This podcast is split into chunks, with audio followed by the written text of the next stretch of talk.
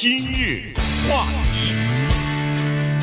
欢迎收听由中讯和高宁为您主持的今日话题啊。今天是十二月三十一号，明天就是二零二二年的元旦了啊。所以呢，今天算是这个二零二一年的最后一天。呃，我知道很多的听众朋友、观众朋友呢，今天都已经放假在家休息了，但我们还是坚守岗位，跟大家呃做这个二零二一年的最后一期节目哈。首先呢，在这儿我跟中讯也先预祝各位在二零二二年这个一切顺利吧，呃，健康安好啊。这个呃，马上就要进入到新的一年了，我们呢。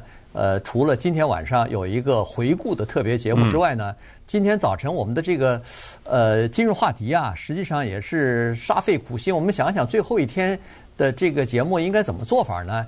呃，最后还是决定以比较轻松的方式啊，来展望一下二零二二年可能会发生一些什么事情。我们不是因为有很多重大的事件呢，呃，没法展望，但是有一些呃事情呢早就定好了，有一些活动早就定好了。这个我们是可以跟大家介绍一下的，所以呢，我们干脆从这个角度啊，在全球范围之内搜罗一下，看看有哪些值得人们注意的，或者是好玩有趣的东西。嗯，我不得不说呢，今天的这个节目不可错过。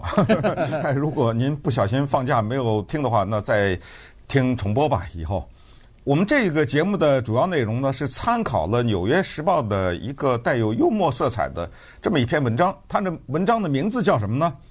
说展望二零二二，然后副标题是那些可能改变世界的大事。为什么说幽默色彩呢？因为你听一下，你觉得啊，这个事儿改变世界，改变不了吧？当然，这就是它的幽默的成分。但是我们还要从它的幽默当中呢，解读出一些有意思的东西。那么，为什么说参考了他的这篇文章呢？原因是。啊，我们附加的内容将比它里面要多得多了啊！只是呢，看到了它的一个提示，哦，原来他是认为，在二零二二年，如果把它切割成十二份的话，一个月一份嘛，对不对？嗯、对。他看了看，哦，这个国家这个月有一个事儿，那个国家那个月可能会有一个事，他这么做了一个分割。但是我们可想而知，这哪是一篇文章能分割得了的呀？对不对？对这一个月。有多少事情？你敢说是世界上的国家？那这世界有多少国家呀？你凭什么把这个国家的这件事情列在这儿，那个国家的那件事情不列？你凭什么认为这个国家这件事情比那个国家那件事情重要？等等，啊，咱们就不纠缠了。原因是这样，它有一点幽默的色彩嘛。啊，咱们就轻松的来看这个事情，呃，把那心呢放下。我们通过今天的这个节目了解一些事情。那么这个呢，对我们对接下来的一年啊。有所，我觉得是带有一点多多少少带有一点正面的色彩的东西吧，啊，负面的东西少一点。对，至少是让大家第一是了解一些信息，第二呢是稍微的开心点儿哈，因为过去这两年过得实在是比较沉重。一月份，也就是说明天，首先，这个《纽约时报》的是说啊，加州要有一些新的法律了。其实这个呢，我们准备在。放在开年的第一天，好，我们跟大家稍微介绍一下，在二零二二年要实施的一些新的法律，好几百个呢。对，确切说就是下礼拜一嘛，对，对不对？就是礼拜一的节目当中，我们就会跟大家来介绍一些，呃，跟我们身边的事情有点相关啊，跟我们生活有点相关的一些法律。因为这个法律啊，呃，八九百条啊，八百多条是州长签署的，那还有没签署的呢？没签署当然不算。呃，有一些是今年，就是今就是今年通过的，有一些呢是早两年就通过了，只不过是明年开始生效哈，所以呢，这个我们就暂且放在一边不不说了哈，因为呃，明年的时候我们再跟大家讲。好了，那第一个就是呃，这个事儿呢有意思，我们就把视角呢转到印度去，因为印度啊，每年一月十四号的时候要举行一个国际风筝节啊，这个国际风筝节啊。有意思，你要到网上去搜索印度国际风筝节的话，包括 YouTube 上头有各种各样的视频，有各种各样的消息供你来这个阅读哈，来了解。如果没去过的话，或者甚至连听都没听过的话呢，你应该知道这个风筝节是个挺了不起的一个东西。第一是各种各样的风筝哈，这这个制作的非常的精。就是制作的非常的精致，或者说非常有创意的这些风筝满天飞舞，来自世界各地、印度各地的人来。而且呢，它除了展示自己的风筝之外，它还有一有一项东西叫做斗风筝啊。这个斗风筝呢，就有意思了，就说你的风筝要好，同时还要把别的和你可以相比的或者有竞争力的那些风筝啊，给它弄下来。所以在这种情况之下呢，就有一些高难度的或者说是危险的动作和器具呢，就用上了。嗯，这里呢要跟大家好好的聊聊哈，因为美国人对斗风筝的了解呢，来自于当年的一本书，这个就是卡利德·侯塞尼写的那本著名的《追风筝的人》。Kite runner，而斗风筝的英文就是 kite running，怎么个斗法呢？它是这样的，风筝是有线拉着的，这些线呢不是普通的线，这个线的 上面呢用一种粘料，这种粘料呢很多是是自制的啊，包括呃我们家里面土制的这种 胶啊什么之类的，树胶啊什么的，它把什么东西粘在？这风筝的线上呢，玻璃渣子，这个玻璃渣子啊非常的细。你想，一个风筝的线上全是玻璃渣子，这风筝还飞得起来吗？对不对？所以它是特殊的线。当然，它要选择的这一天，当时风很大的，上面沾满了各种各样的利器，特别细小的利器。可是我们要想另外一个问题，你要把一个风筝给放出去，那线你得拿手往外放啊。对。那你的手不给扎烂了？你的手往外放这风筝线。所以大家要上网，你看这些放风筝人手上都绑着纱布，每一个手指上都绑着纱布，往放这个线。可是呢，你看到那个纱布的上面鲜红啊，对，流血，血都浸透了，从那纱布上。我们是今天说的是印度，但是追风筝的人 Kite Runner 这个电影和这个书呢，说的是阿富汗。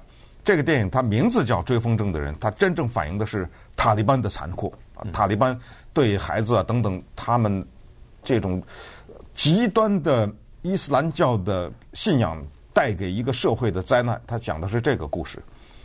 那么在印度的这个呢，风筝节和孟加拉和阿富汗一样，他们这种风筝节的特点就是斗的时候呢，是我的风筝线上有利器。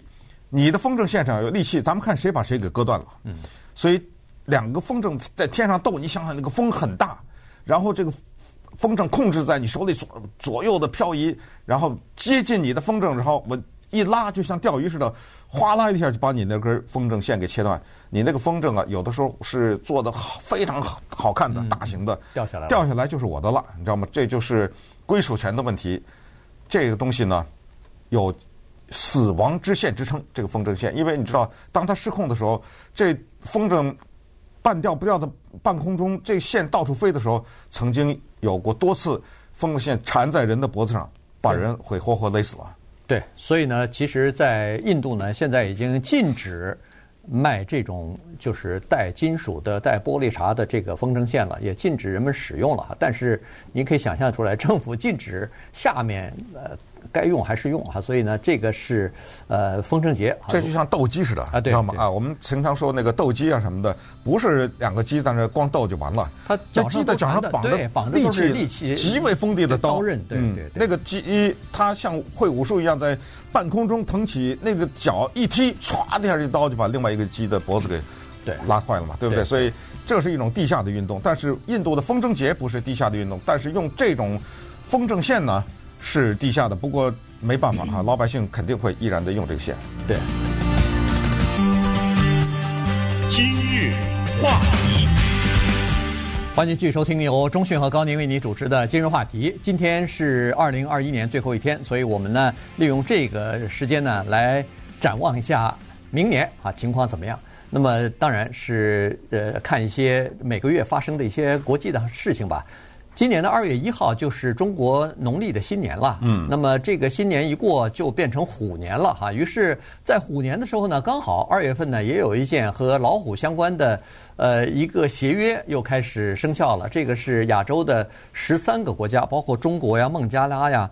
什么泰国、越南、呃马来西亚、老挝呃这些呃缅甸、尼泊尔和印尼之类的呃国家呢，达成了一个协议，就是第一是要保护濒临绝种的老虎，第二呢是要把这个现存的老虎啊，濒临绝种的老虎的数量啊，给它提升一倍啊，所以呢，这个呃协约到今年算是进入到最后的关头了。嗯，而老虎增加它的数量，这个呢，嗯，怎么说呢？这个等于是人在和自然之间做的一种角力。因为说实话，如果老虎因为任何原因它绝种的话，是一种自然淘汰嘛。当然，如果老虎的绝种是人为的原因，比如什么砍伐森林啊什么之类的，那又是另外一回事儿。所以显然，人类认为老虎的濒临绝种是人要负责。对不对？哎、呃，所以我补给你，要把现在世界上仅存的三千两百只老虎，把它翻一倍，那就是六千四，对不对？对嗯，我们试想一下，三千二，这是多还是少啊？太少了，太少了，太少了，因为一个物种只有三千两百，就这么一个大型的动物，在这个地球上这么大，就剩了三千两百，老虎可不是活一百岁的呀，嗯、对不对？它有各种各样的症状啊，它又。没有药，没有什么的，它它没有科技，它没有老虎医生，他稍微牙掉了或什么，他就死了，对不对？所以三千二是非常少的。那么所以呢，印度的老虎保护区啊，包括俄罗斯的呃老虎保护区，他们都已经大幅度的提高了老虎的数量。这是二月份的事情，但二月份有另外一件更大的事情呢，现在是全球瞩目，原因是它是北京冬季奥运会，但是它是这个城市成为。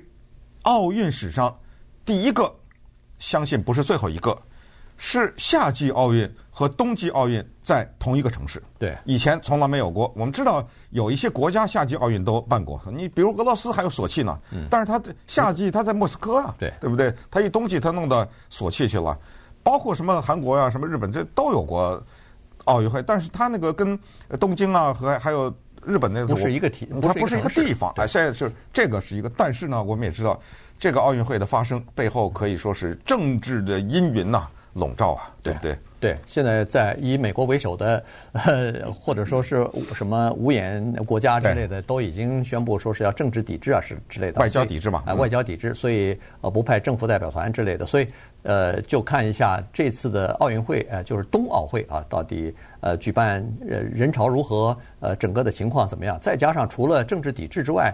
外交抵制之外，还有一个东西就是疫情啊，这个新冠疫情也是很糟糕啊。现在奥密克戎的这个疫情，然后你到中国，中国又是在疫情的控制方面又是非常严格的，你要提前呃多少天进去，然后必须要进行隔离，然后。呃，这个隔离完了以后，检测出来以后都是阴性，才可以参加什么的各种各样的这个呃措施吧，就是要严严密的在进行哈，所以这个呢，可能也会影响去参加冬季奥运会。我说不是是真正参加比赛，是去观看奥运会的这个国际人数可能会比较少。嗯，那么接下来呢，三月份列举的大事是这样的，是欠钱，谁欠钱呢？阿根廷，阿根廷欠谁钱呢？我欠的多了，在。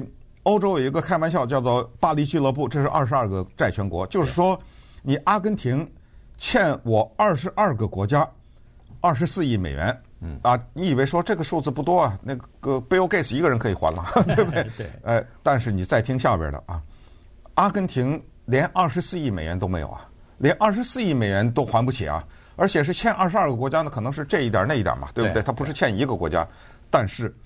他还欠了另外一巨笔，就是五百七十亿，这个欠的是国际货币组织，就是大家都知道的 IMF，欠的是这个，而这个呢，在二零二零二零二二年到期了。对，坐下来谈吧，耍赖吧，没有，这不是。对，但是他那个二十四亿已经拖了一年了，去年就该还了，但是疫情期间还不出来，那就拖到现在。这个真是一个国家的悲哀哈！阿根廷想当初是多么辉煌，这个在中南美洲是最富裕的一个国家，现在债台高筑哈，这个国家真的是从辉煌逐渐的恨不得是看上去要走向没落的这种感觉。好了，四月份呢，在法国要进行总统大选了。这个在法国来说，在欧洲来说，这是个挺大的事儿哈。呃，上一次的法国大选，我们都还知道是马克龙对那个勒庞嘛，对那个右翼的呃这么一个女的候选人。这次呢，不光是他们两人了啊，这次又出来两个呃挺凶悍的，或者是挺有竞争力的呃。竞选的对手，一个就是巴黎的这个社会党的呃市长啊，这又是一个女的安娜，好像是叫安娜伊达哈。嗯。另外一个呢是代表法国曾经参加和英国脱欧谈判的这么一个呃这么一个政府官员吧。巴尼啊，他们四恨恨不得就是四个人，呃，现在是比较有，呃，就是民意支持度算是比较靠前的这四个人呢来竞选。但是不论谁当选，大概都会面临现在法国面临的很多的呃政治啊、财务啊各方面的这个。呃，目前的这个困境吧。嗯，那么同时呢，在五月份的时候啊，有呃至少是两件事情值得一提啊。首先呢，就是佛罗里达的迈阿密花园呢，就是 Miami Garden 哈，这个城市有一个所谓的一级方程式的赛车。大家说这个怎么变成新闻了呢？是因为迈阿密花园市啊，黑人比较多。嗯，赛车大家都知道，那叫做震耳欲聋啊。对，所以很多居民反对。当然，反对的呢，是因为这个赛车带来了很多的不方便，包括交通的阻塞。因为赛车它得有路啊，你这个路不就得围起来，老百姓就不能用了。再加上噪音啊、污染啊等等。但是人家市政府说了，这么一来，这么一场比赛，咱这四亿美元呢，对不对？各种各样的每年四亿啊，啊，每年咱增加收入四亿，老百姓说没问题。但是我想问你另一个问题，老百姓说。呃，在咱这迈阿密花园之前，他是要在哪儿办来着？对不对？哦，是在隔壁的迈阿密市中心隔壁的一个地方。那为什么不在那儿啊？哦，那儿那个那个白人多点儿，那白人反对。哦，啊，他反对就可以搬家啊，到就搬到我这黑人这儿来了，对不对？哎，所以这个呢，你等着吧。到了五明年五月，这办的办办成还不知道呢。现在你知道吗？到时候满街的人是抗议。今日话题。欢迎继续收听由中讯和高宁为您主持的今日话题。今天呢，我们就是来这个展望一下二零二二年可能会发生什么事情啊。当然，呃，突然的这种突发的事件，我们是没法预测的。呃，因为不是算命哈，我们没法预测。算命也算不出来呀。呃，我们但是知道有这个这个月份可能是有什么事情是已经确定要发生的哈。原因就是说。呃，都已经规划好了啊，而且这是一个呃，就是到日子可能就必须要做的一件事情啊，因为合约啊或者什么都已经签好了。呃，刚才说过了，五月份的时候呢，一个是在刚才说的迈阿密的那个呃举行一级方程式赛车的事儿，这个引起了种族之间的这个呃就是分级吧，大家都认为说，哎，白人聚集的城市不办，你就推到我们黑人的城市来办，这不公平啊，所以这个事情呢，到到时候我们再看有没有什么新的发展。另外一件事情也有意思了，这个是在英格兰哈，在英国，他是说从五月二十七号一直到十二月四号这么长的一段时间呢，是一个欧洲的有名的乐团，呃，当然是个摇滚乐团哈，它叫流行乐团，流行乐团，呃，阿巴啊，他们要举行一个巡欧洲的一个呃一个演唱会吧，演唱的巡回之旅，这么多时间，他肯定是要去很多的国家。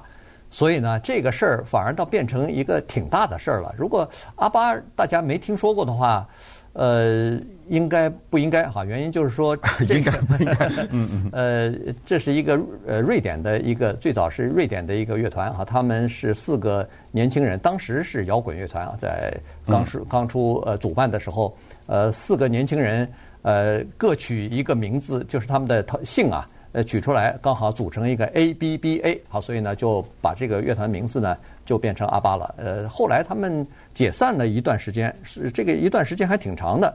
呃，直到现在又重新又又重新又组合起来了。好，所以呢，这就是他们重新组合起来出唱片和做巡回演出的这个第一场。呃，请允许我在这个话题上再讲两句哈，因为，纵观二零二二年的大事，我。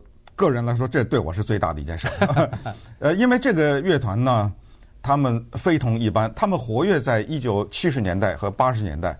他们是一九七二年组团的，那么当然很多的你一听一九七二，就是某些年龄的人，对他们是深有感情的。但是后来呢，因为离婚啊，长达四十年，他们各自东西了。当然中间也有一些单挑的啊，自己再弄一弄什么的。但是呢，四十年。没有 A B B A 四个人的合作，现在在二零二一年的时候，他们宣布二零二二年的这个巡演呢，这个是特别大的一件事情，在流行音乐史上，因为在一度啊，他们好多年，可能超过十几年呢，都是叫做 Pop Music，这个 chart 就是这个流行音乐榜，他们都是高居榜首，因为什么呢？因为他们的歌啊，朗朗上口，对，老少皆喜，而且它的那种旋律呢，是有一种叫做那个挥之不去的那种感觉哈。这种音乐确实很难得，就是一个乐团它能够每首歌都好听啊，而且关键是这样，他们变成大众文化的一部分。阿巴呢，他们渗透的文化的很多的层面，最终呢，辉煌的是变成了好莱坞的舞台剧，就是百老汇的舞台剧叫《妈妈咪呀》。对，嗯，这首就是歌，就是他们，就是他们的歌啊，《妈妈咪呀》后来在全国世界巡演，在中国都演，然后后来又变成了电影，电影还拍了续集哈。这个电影呢是二零零八年首先拍出来，在英国在二零零八年是击败所有电影的票房。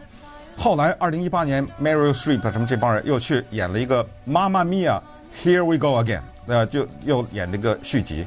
但是对我个人来说，呃，它更重要的是另外一个不太被人看过的一个电影，一九九四年的一个电影，名字叫《Muriel's Wedding》，梅里尔的婚礼。这是一个澳大利亚的独立制作的一个电影，P.J. Hogan 导演。当时呢，就捧红了一个明星啊，Tony Collette。后来他。这个女性就跑到好莱坞，她是一个长得很难看的女孩子，但是她一辈子就有一个梦想，就是想结婚。可是跟她在一起玩的呢，都是很漂亮的女孩子，把她当成陪衬，所以她是在极度痛苦中。这是一个非常棒的喜剧电影。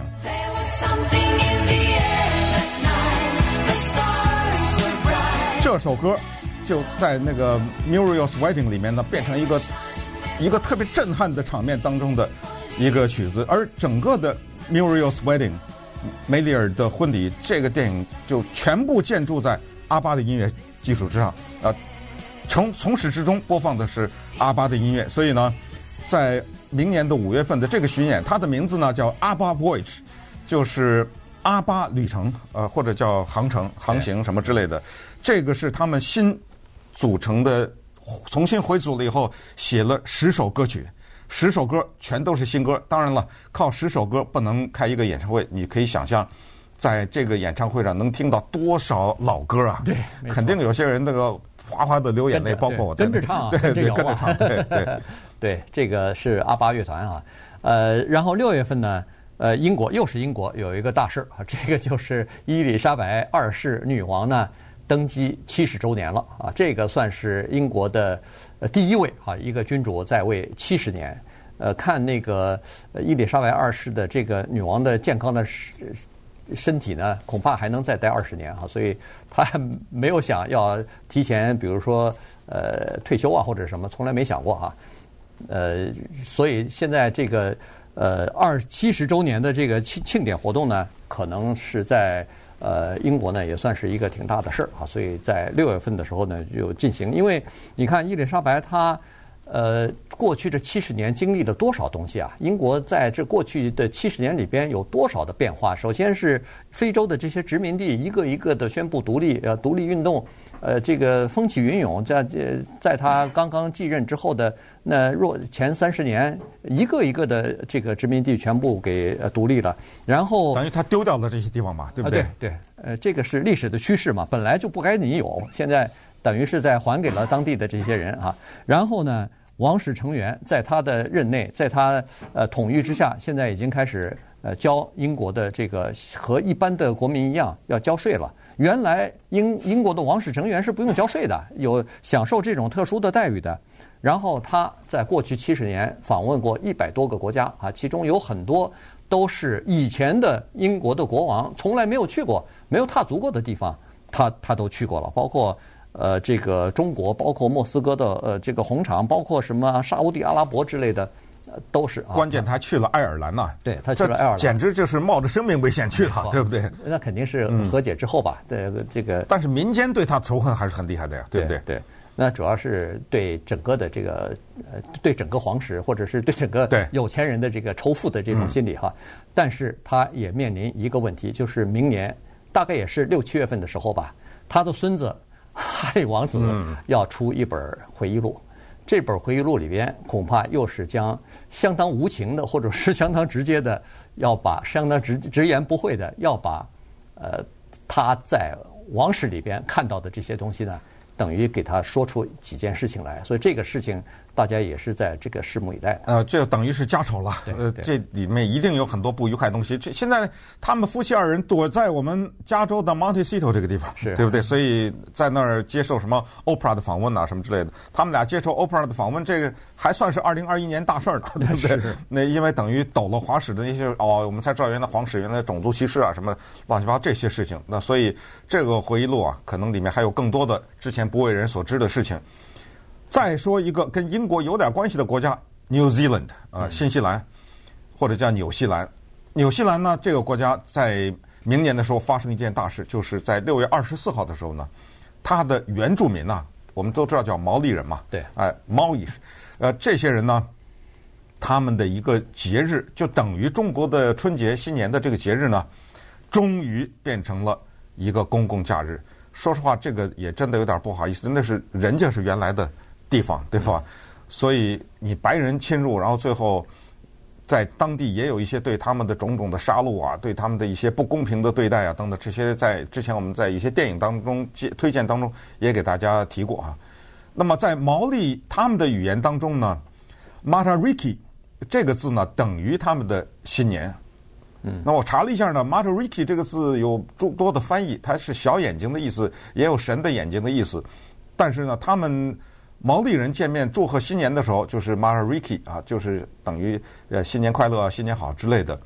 他呢，正好就是在他们那边跟咱们那边，他那是冬天了，是吧？刚好相反，刚好相反。六月份大家说怎么是冬天？对，在澳大利亚，在他那儿六月份反而是冬天。那么这个时候呢，他那儿有一个所谓的，我们都知道《水浒》当中二十八星宿嘛，对不对？他有一个有一组啊，叫做七姐妹星团。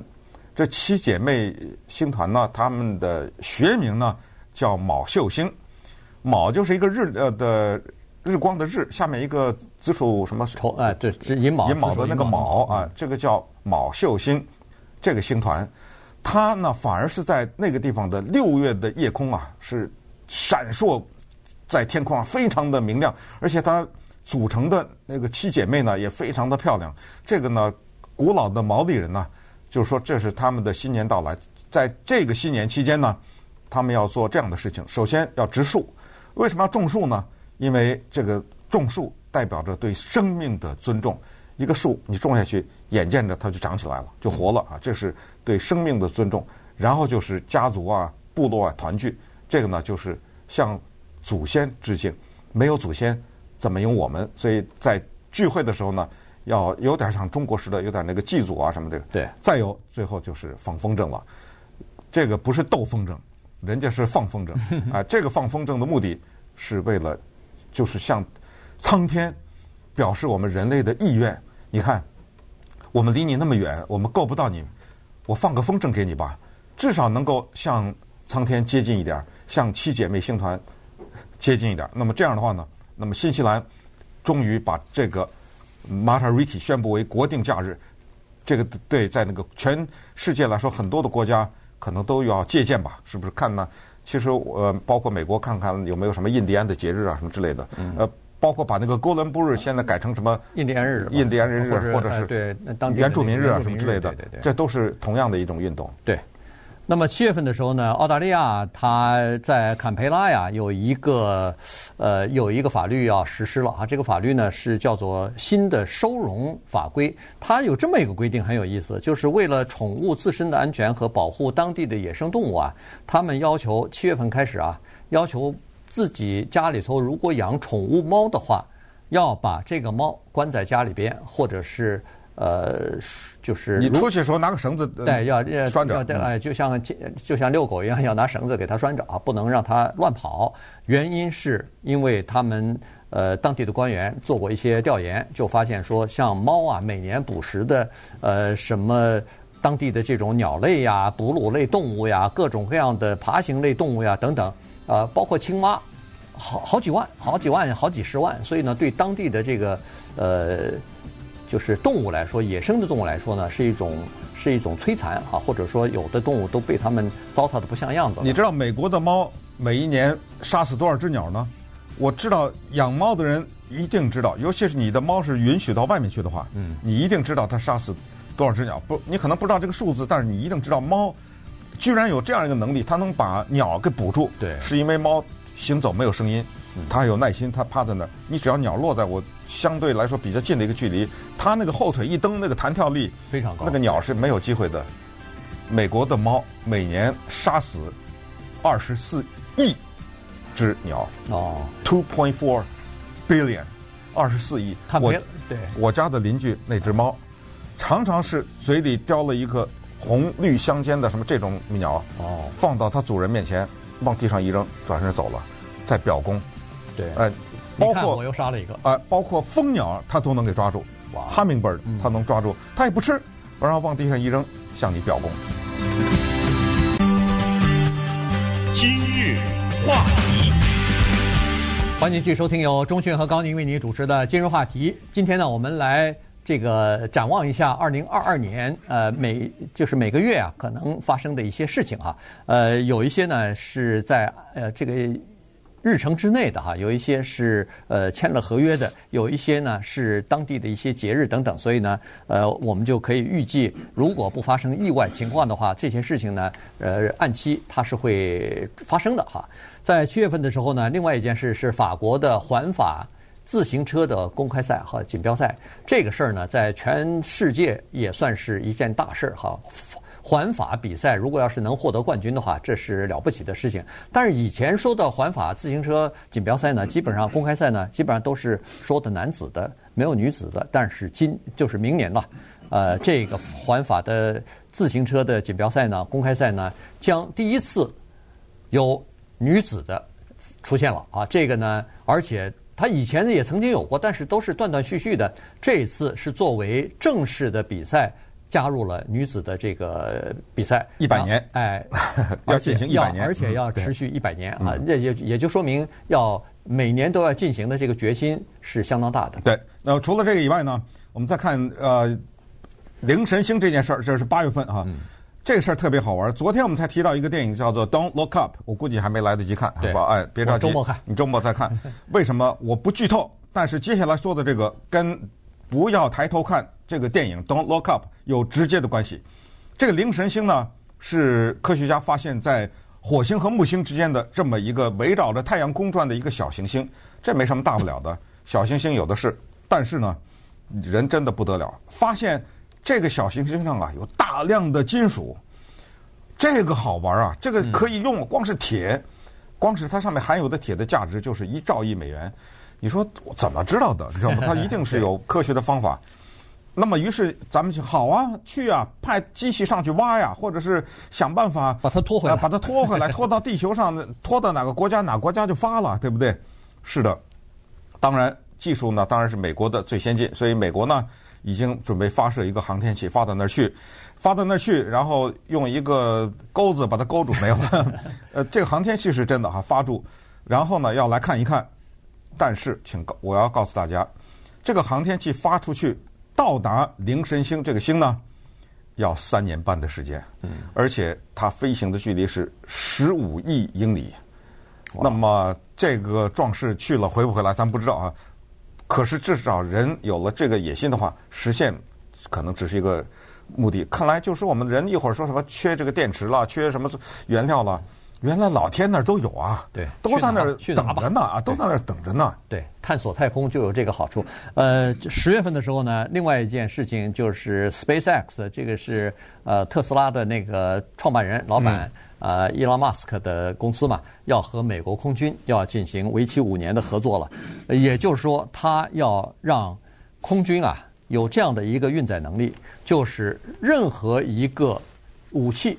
都可以在不到一个小时的时间之内运到世界的任何一个地方。那这样一来的话，美军的这个呃机动性就大大的增强了啊。所以呢，这个是一件事情。然后，我觉得巴西这个还是可以提一下啊，因为巴西总统大选是这样，因为巴西的总统现在你说他有意思没有？他国会的有一个小组是建议对他进行叫做反人类罪指控。对，因为他的这个总统叫做博尔呃索纳罗吧哈。嗯他是干什么了呢？他至少是被指控，他做这么一件事儿。人家其他的国家，比如研发疫苗什么的，顺便说他自己也本身也感染了，也是阳性。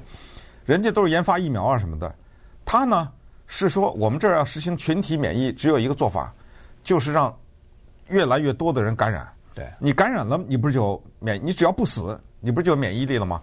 这个太缺德了吧？这个大家都什么封城啊，什么不让去餐厅啊，不让去宴会，他就举行这各种各样的集会，这样的集会给我快传，传染的越快，让我们国家每个人都传了，然后能活下的那些人都有免疫力，死就死了。结果巴西死了十好几万人啊！嗯。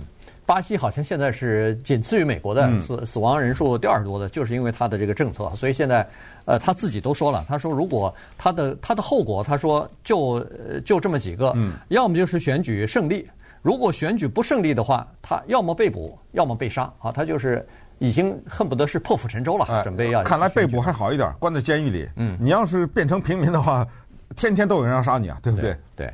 好了，十一月份的时候呢，在中东有一个事情呢，要引起足球迷的关注。这个就是波斯湾这个小的呃一个酋长国卡塔尔要举行举办这个世界上最大的一个体育赛事，就是世界杯呃决赛，世界杯的足球赛了哈。所以经过十年的筹备，花了多少钱呢？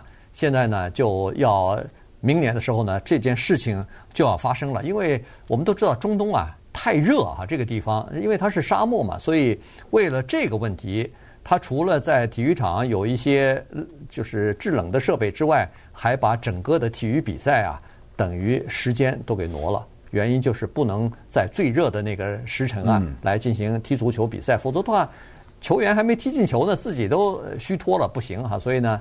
就是为了在这个地方举行比赛，因为中东从来还没有举办过嘛，所以他算是第一个国家举办这场体育赛。但是不光彩啊，对，那背后说他难听啊，你你怎么拿到的这个主办权啊？卡塔尔有有油啊，所以他有钱，各种贿赂啊，至少 至少对他的是指控各种那个腐败啊什么之类的，还有就是很多人投资啊什么之类的，两百多万人，可能各地包括他自己本国人跑这儿来帮他建。体育场啊，什么之类，修筑各种公路，好几千人死了。嗯，你那是什么工作环境啊？人家到这你这儿来干活，给你盖体育场，怎么就死在这儿了呢？知道吧？所以这些问题将会缠绕着卡塔尔的这个比赛。但是不管怎么说呢，这就是国际的体育的可能最大的事情了。对，不是说二零二二年，就是任何一年，它都是最大的一件事情。对，它是每四年一次了，就是任何一次，对不对？对。呃，在明年的某一个时刻，呃，中国呢要发射一个这个天空号的这个叫做空国际空间站了哈。这个是在明年，现在不知道什么时候。原因就是说，现在即使宣布是几月份发射，它也有可能因为任何一个原因推迟嘛啊，所以改变这个发射的日期。所以呢，只是知道在明年的某一个时刻会发生这件事情。那这样一来的话。这个等于等于就是因为明年国际太空站就是现在美苏合作的这个国际太空站就要退役了，这大事儿。哎，对，这个退役之后呢，呃，中国就变成唯一的一个唯一的一个哎，在太空有永久性太空站的这么一个国家了，所以这个呢算是一个挺大的事儿。对，反正以后你再上去的话，得找中国了，对，呃，不是这意思嘛，对不对？所以这是人类太空探索当中的一件可以说是非常大的事情，明年要发生的。最后啊，在节目的最后这一两分钟呢，就告诉大家有一个事儿也挺大的，跟我们民生叫元宇宙。嗯，这个大家听说 Facebook 改名嘛，因为改名改改改名叫 Meta。这元宇宙不想再解释它的背后的技术的问题啊什么，这么一说你就明白了，就是呃置身其中。嗯，我们现在在网上跟自己千里之外的家人谈话，用。微信呐、啊，用 Skype 呀、啊，用 Line 用什么？就是你看着我，我看着你，对对不对？元宇宙就不是了，是你到他家去了，当然是虚拟的。嗯，你是虚拟的，你家的亲人、你的朋友也是虚拟的，但是你们不是拿着手机面对面或者拿着电脑面对面看，是可以大家一起走到一个房间里，我们共同的坐在这个房间里，然后伸手拿一个东西呀，什么？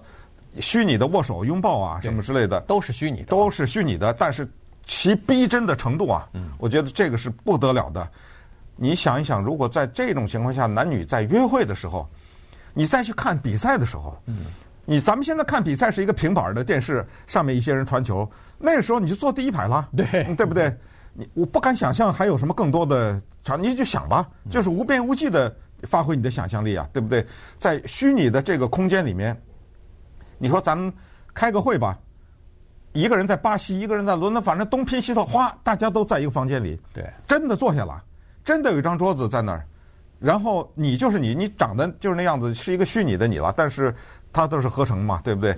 所以在这种情况下，如果有这个发生的话，当然二零二二年它不可能完善，但你想，它这个技术已经在那儿了嘛？对，只是一个时间问题。呃，听说现在那个交友的网站啊，已经呃筹办这样的呃虚拟的这种呃元宇宙的约会的形式了。这个其实是我我倒觉得是蛮有革命性的。这就等于是你可以伸手触手可及的，你两个远在呃天边的两个人，或者呃百里之外的一些人，他要见面的时候，他不光是看着电脑平板上的一个照片或者一段视频了，他就等于是两个人真正的在近距离的互动了。这个。